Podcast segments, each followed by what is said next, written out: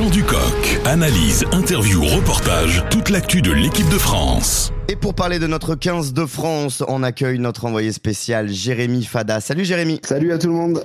Jérémy, on sait, ça y est, on sait depuis hier soir qui sera notre adversaire officiellement pour les quarts de finale. Et ce sera les Sud-Africains, les champions du monde en titre. Rien que ça. Rassurant, pas rassurant, c'est pas trop sur quel pied danser. En tout cas, on est très excités. Ça, c'est sûr. Ouais, ça, c'est le moins qu'on puisse dire. Alors, on avait euh, évidemment tous euh, un œil attentif, hein, j'allais dire, sur euh, cette Irlande-Écosse hier soir. Et si nous, on l'avait, je peux vous assurer que le, staff et les joueurs du 15 de France l'avaient aussi, même s'ils sont pour la plupart chez eux ce week-end. Là, ils bénéficient de, de deux jours de repos. Pourquoi? Ben Parce que on allait enfin connaître officiellement et définitivement le nom de notre adversaire. C'est donc l'Afrique du Sud. Et à vrai dire, euh, depuis euh, le duel euh, au sommet il y a trois semaines, cet immense combat entre Springboks et, Irlandais, au terme duquel les Irlandais étaient sortis vainqueurs, ben, nos Bleus, ils le savaient au fond de, enfin, ils s'en doutaient très fortement qu'ils allaient croiser la, la route des champions du monde sud-africains. De toute façon, avant la Coupe du Monde, ils étaient conscients d'une chose, c'est qu'en quart de finale, ce serait une montagne qui se présenterait à eux.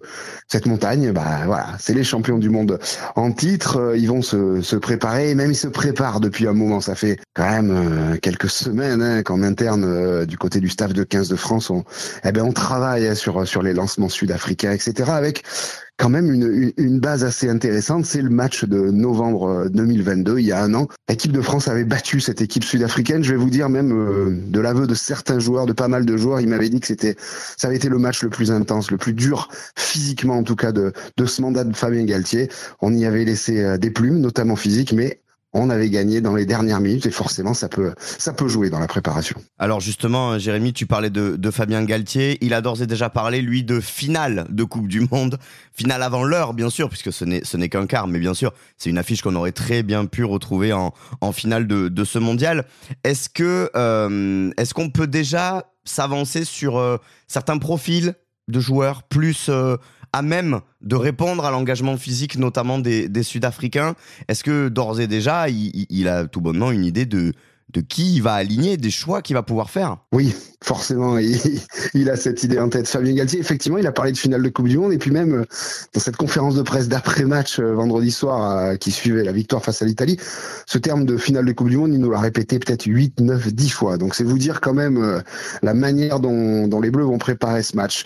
On peut pas s'empêcher de penser qu'en troisième ligne, si c'est Anthony Gelon qui était préféré face à l'Italie à à, François Cross, c'est peut-être justement dans la perspective d'affronter ces, ces Springboks, cette équipe ultra frontale, ultra physique. On sait qu'Anthony Gelon, qui revient évidemment de, de l'au-delà, hein, de, de, de, sa blessure et de son opération au genou, c'est un garçon qui, qui adore ce défi-là. C'est un mec qui, qui enchaîne les plaquages offensifs, qui vous fait tout le temps gagner des mètres.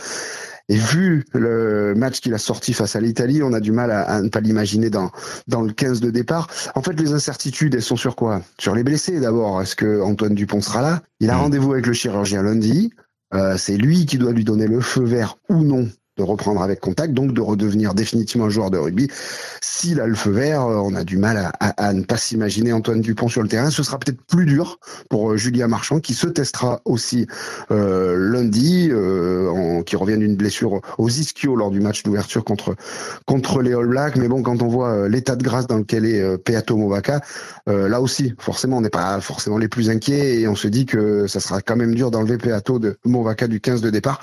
Les clés, toutes les clés et puis vous ne raterez rien, on entame une semaine exceptionnelle dans le champ du coq. Un invité 15 de France par jour, un invité aussi spécial pour préparer chacun des quatre quarts de finale. On passe nous aussi dans le champ du coq en mode euh, quart de finale, notamment grâce à l'apport de Jérémy Fada et de tous nos correspondants 15 de France. Merci Jérémy.